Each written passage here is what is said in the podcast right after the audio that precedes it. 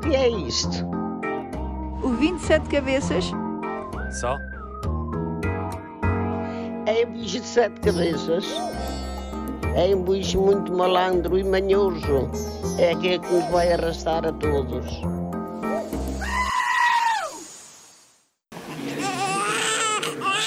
Happy birthday.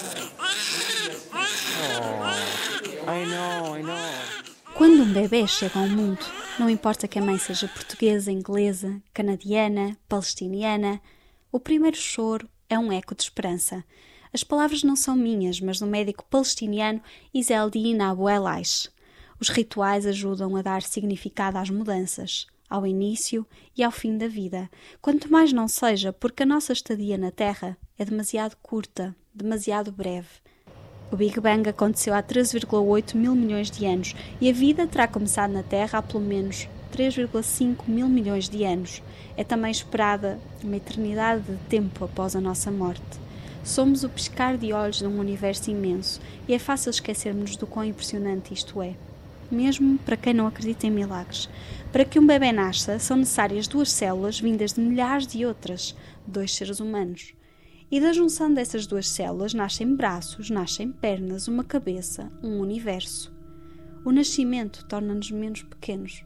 De repente, temos um poder imenso e tudo aconteceu por acaso. Bastava que o asteroide que colidiu com a Terra tivesse falhado por pouco e poupado as formas de vida de que dependiam os dinossauros. A probabilidade de cada um de nós nascer é remota. Bastava que bastante lá atrás um ancestral não tivesse escapado à peste negra ou um bisavô tivesse morrido na guerra. Já não teríamos sido nós a nascer, para não falar de todas as encruzilhadas, todas as decisões que levaram os nossos pais a conhecerem-se, mesmo para quem não acredita em milagres, mesmo para quem tudo o que existe é uma rede intrincada de acasos.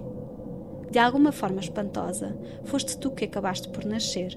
De uma forma que continua a causar-me espanto, somos nós que partilhamos este mundo agora estes seres humanos que nasceram, não outros.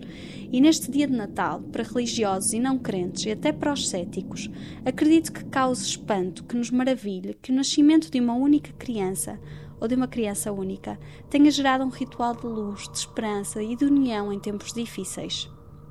Se nascemos da poeira cósmica, da argila, da carne, da água, do pó, não deixa de haver algo realmente admirável em estarmos hoje aqui, eu não me lembro do princípio de mim.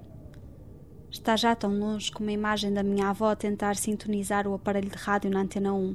Devia eu ter uns 5 anos. Depois disso nasci muitas outras vezes, porque teve de ser. Afonso Cruz escreveu assim no livro Jesus Cristo bebia cerveja.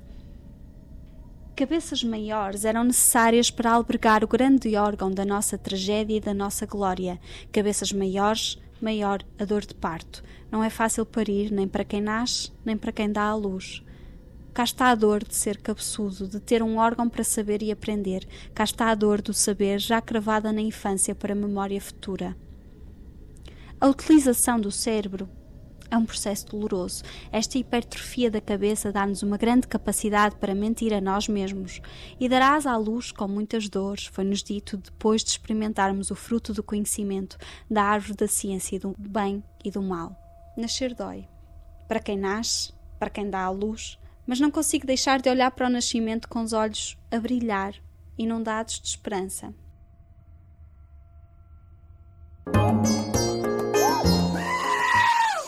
E depois dos rituais, a dieta. Se quiserem, atenção, não há aqui imposições, aqui só se sugere. E neste caso era mesmo uma sugestão de tema para ti, Lara. Feliz Natal! Natal, natalidade, nascimento, percebem? Enfim, sejam felizes por estarem aqui e até para a semana. O que é isto? O 27 cabeças? Só? É um bicho de sete cabeças. É um bicho muito malandro e manhoso. É aquele que nos vai arrastar a todos.